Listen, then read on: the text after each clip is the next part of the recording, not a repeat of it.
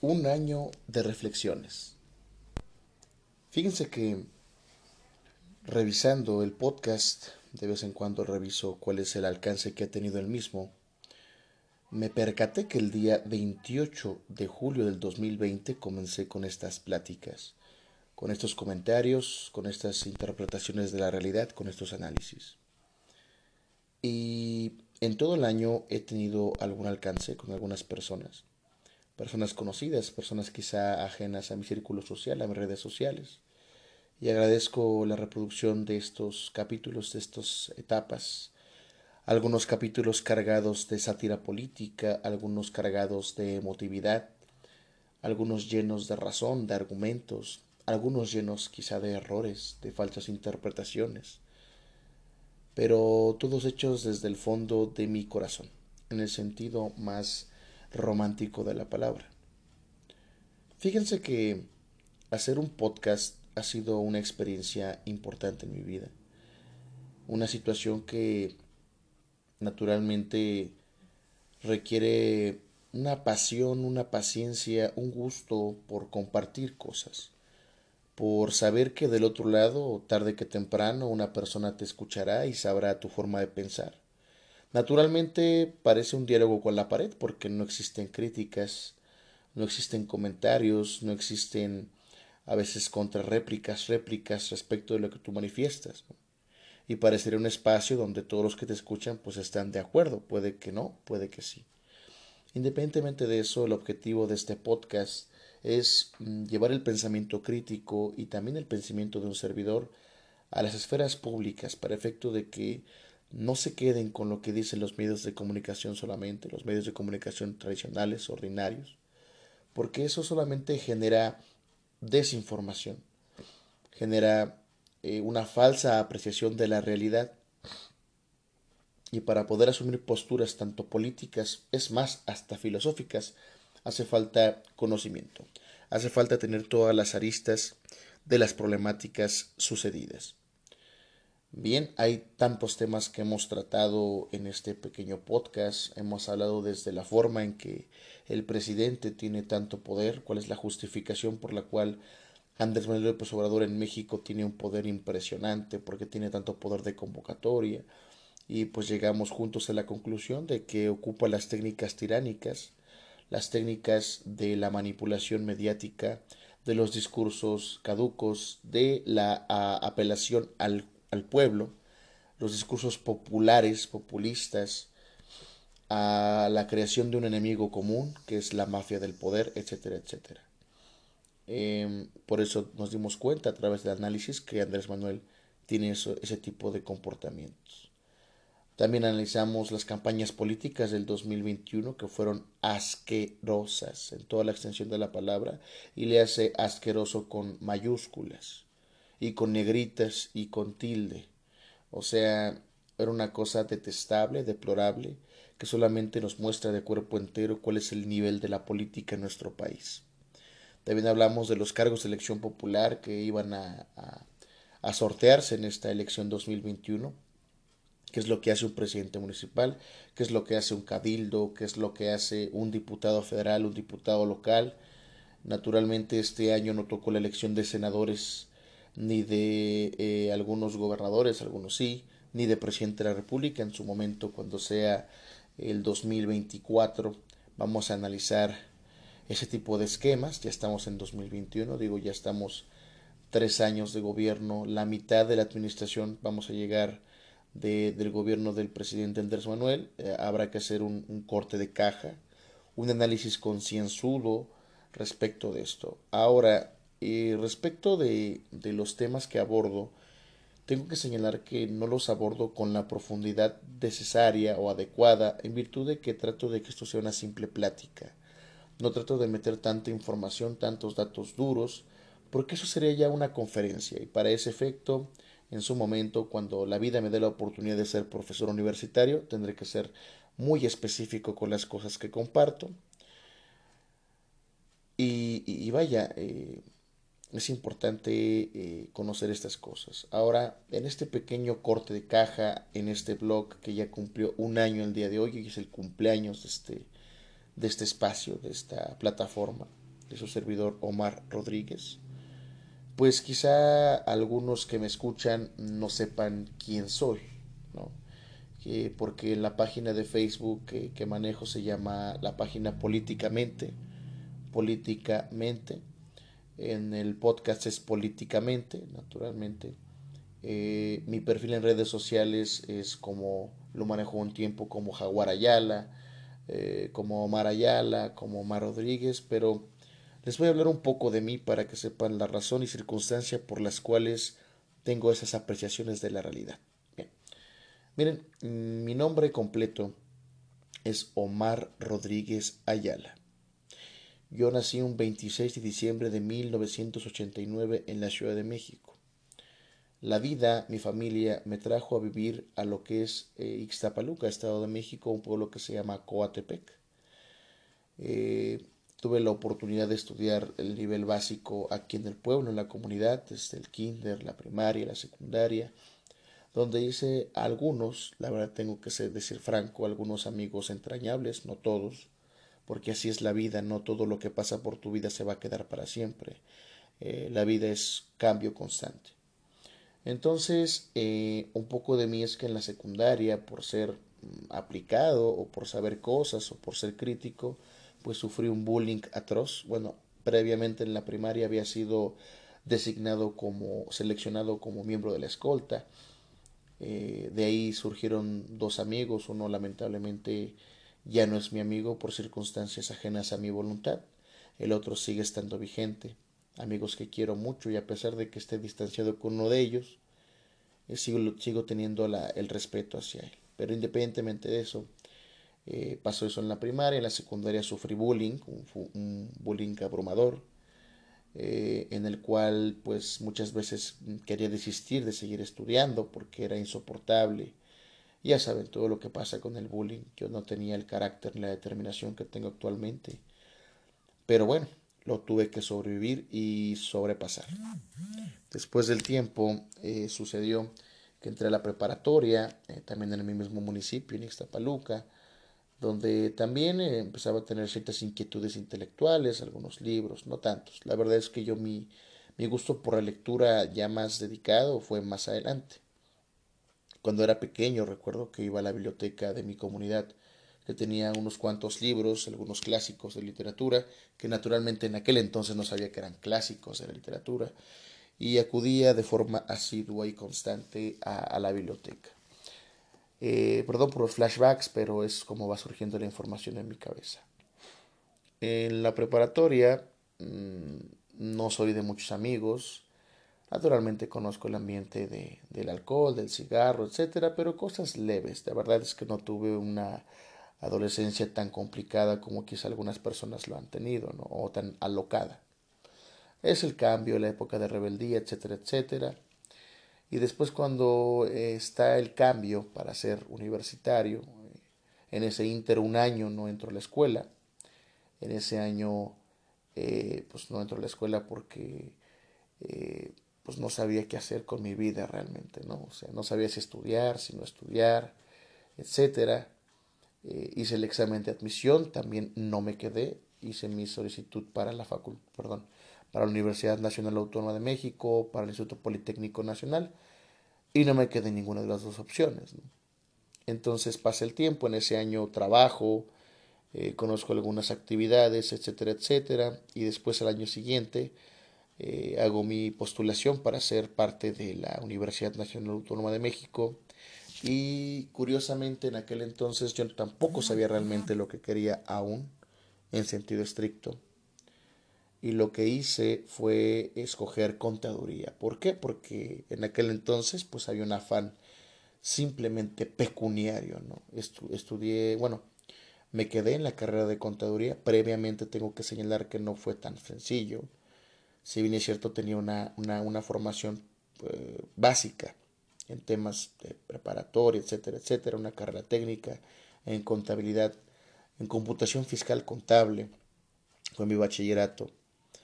Eh, no tenía los suficientes bases y tablas y tuve que acudir Ahí sí voy a hacer un pequeño comercial a CONAMAT, el Colegio Nacional de Matemáticas, y me ayudó a recordar varios temas y reforzar otras áreas que me fallaban mucho, como lo que es matemáticas, biología, etc. Lo que sí tengo que comentarles es que en ciencias sociales siempre tuve pues esa esa predilección, esa facilidad de entender los temas sociales, históricos, y tengo que hacer una confesión. Desde pequeño, desde que leía los libros de historia, pues yo quería formar parte de la historia, no sabía ni cómo ni de qué forma, pero quería formar parte de la historia. Bueno, regresando otra vez al periodo universitario, estudio eh, un año en la facultad, me quedo, hago el examen de admisión en la Universidad Nacional, me quedo en la Universidad Nacional, pero este, el primer año pues fue extraño porque yo era un chico de pueblo, un chico pueblerino, sin tanta malicia, etcétera, etcétera. Y llego a la Facultad de Contaduría y Administración. Fue una experiencia muy grata al principio. Eh, las zonas verdes en Ciudad Universitaria son preciosas. Las nuevas personas, los nuevos amigos. Lamentablemente muchos eh, aceptados de recién ingreso y desde el año pasado pues no han conocido a sus amigos de forma presencial, que es algunos sí, eh, otros no, o no han tenido esa convivencia, ¿no? Por la circunstancia de la pandemia. Pero en aquel entonces, estoy hablándoles del 2000, 2008, fue un momento muy especial en mi vida. Y formé parte de la Facultad de Contaduría y Administración en el área de la Contaduría Pública. Y la verdad es que era muy bueno en, macroeconomía y en microeconomía, en finanzas era bueno, eh, en conceptos jurídicos fundamentales me iba muy bien, en derecho mercantil me fue muy bien, etcétera, etcétera, en recursos humanos me iba excelente, pero en las demás materias mm, no tenía un éxito contundente. Estamos hablando de, contabilidad me fallaba, matemáticas financieras lloraba prácticamente, o sea, no, no, no podía, no era para mí. Pero algo pasó, algo que me cambió. Fíjense que yo en aquel entonces tenía la situación que me, encomendaron ser jefe de grupo. Entonces en esa oportunidad, porque yo tenía pues ese carisma, ¿no? ese talento para, para pues para llevarme bien con las personas, me gustaba hablar, desde pequeño otro flashback, eh, tenía la facilidad de palabra y e iba a las reuniones familiares a compartir chistes, ¿no? Yo era comediante. Iba a baby showers, a eventos familiares, a fiestas familiares, y siempre contaba un chiste, nunca me daba pena. Eh, contaba chistes vulgares, contaba chistes tiernos, eh, chistes de todos colores, ¿no? Eh, todo eso pues era un, incentivo, ¿no? Me, me, gustaba mucho compartir ideas desde pequeño. Entonces, regresando a la universidad, me dan la oportunidad de, ser el jefe de grupo y pues tengo esa responsabilidad de cohesionar, de, de unir, de coordinar con algunos compañeros y me empezó a gustar muchísimo la política de una forma eh, pues casi casi ceremonial. Entonces, en aquel entonces, en, la, en la política, eh, disculpen la pequeña interrupción, es que tenía que atender un, unos mensajitos. Bien, continuaba con esa parte de la universidad que me dieron la oportunidad de ser jefe de grupo. Y y, tuve una visión, me empezó a gustar la política. También algo que para mí fue importante fue que conocí la obra de Gabriel García Márquez, Cien años de soledad. Fíjense que ese libro fue el primer libro en mi vida que leí de inicio a fin. Me cambió la vida. No tanto por la obra, la obra es excelsa, pues es el realismo mágico colombiano y, todo esto, sino eh, me propuse iniciar algo y terminarlo, ¿no? Y, obviamente este tipo de lecturas pues abrió más mi panorama intelectual. empecé con otros textos, etcétera, etcétera.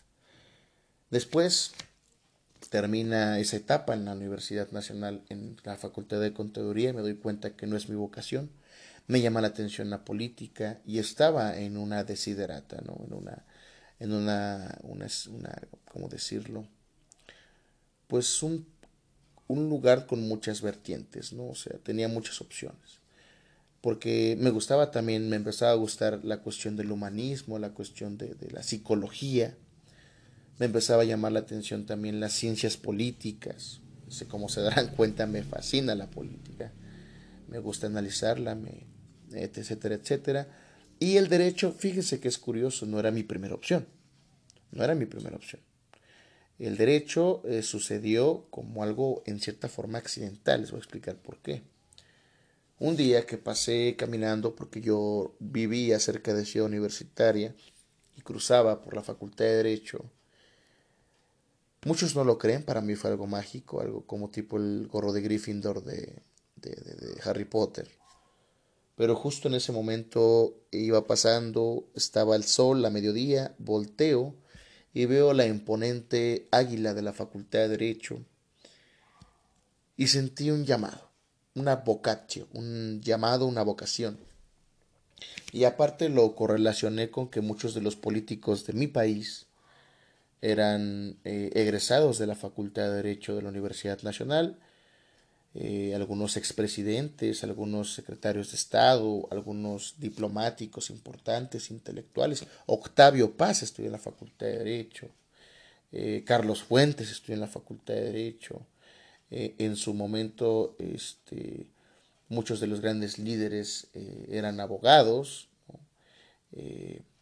por ejemplo, bueno, estaba ya Putin en esos momentos cerca de la política. Putin era abogado este, los presidentes norteamericanos, españoles, eh, sudamericanos, etcétera, etcétera, muchos políticos eran abogados. Entonces, y yo tenía la idea de la abogacía como la formación de personas cultas. Fue esa la razón que me inspiró a inscribirme, porque literalmente ese día me inscribí en las computadoras que están en Copilco, algunos las conocerán, me inscribí para hacer el cambio de carrera y le escogí derecho, porque no puedes decirle a la máquina o al sistema, déjame lo pienso, no, salió de la nada derecho, de verdad fue algo espontáneo, eso es real. Pero créame que es una de las decisiones que más me ha dado satisfacciones en la vida. Y después de eso eh, sucedió que entro a derecho, eh, me cambio de carrera y todas las cosas cambian. Y en la facultad, digo, es un tema amplísimo todo lo que viví en la universidad. Viví cosas buenas, cosas malas, viví carencias, viví oportunidades, viví el trabajo, porque tuve la oportunidad de trabajar mientras estudiaba la mitad de la carrera, fue algo muy, muy gratificante, un reto. Y después de esa situación, eh, yo tenía muy, muy claro que lo mío era la política y en la política pues vi cosas que no me gustaron. De hecho, los temas que a mí me interesan del derecho en sí son el derecho constitucional, ya se los he comentado. Y también me interesan los temas de teoría del Estado, teoría política, de sistemas contemporáneos, del control de la constitucionalidad, del control del poder, etcétera. Son temas que vi en la Universidad Nacional, en la Facultad de Derecho, con excelentes maestros, no solo los vivos, sino los muertos a través de sus libros. ¿no?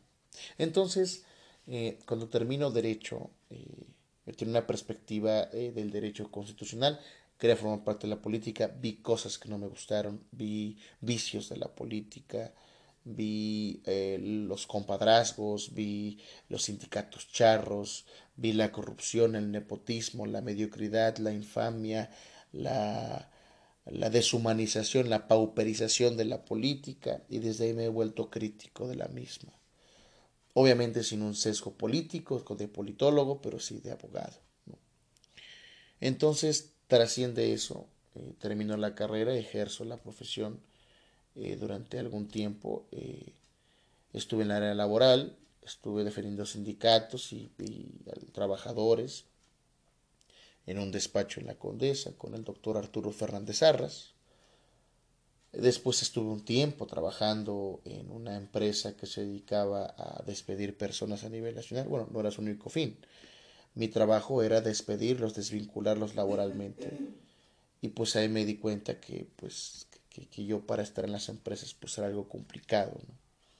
Porque había políticas que estaban en contra de mis principios, pero tenía que acatarlas en aquel entonces. Hubo una evolución de principios, por cierto, luego hablaré de eso. Después, este, me voy con una persona o con un amigo, me invita a trabajar a Tepozotlán, Estado de México. Soy asesor jurídico de una empresa de construcción. Eh, estuve también eh, asesorando a algunas personas en temas agrarios, en temas sociales. Regreso a mi comunidad, eh, se da un movimiento político interesante, me toca ser el asesor jurídico del comisariado de bienes comunales de mi pueblo que se llama Coatepec y ahí tengo la oportunidad de ver pues temas también sociales interesantes y jurídicos pero nunca quité el dedo del renglón de la política y del derecho constitucional.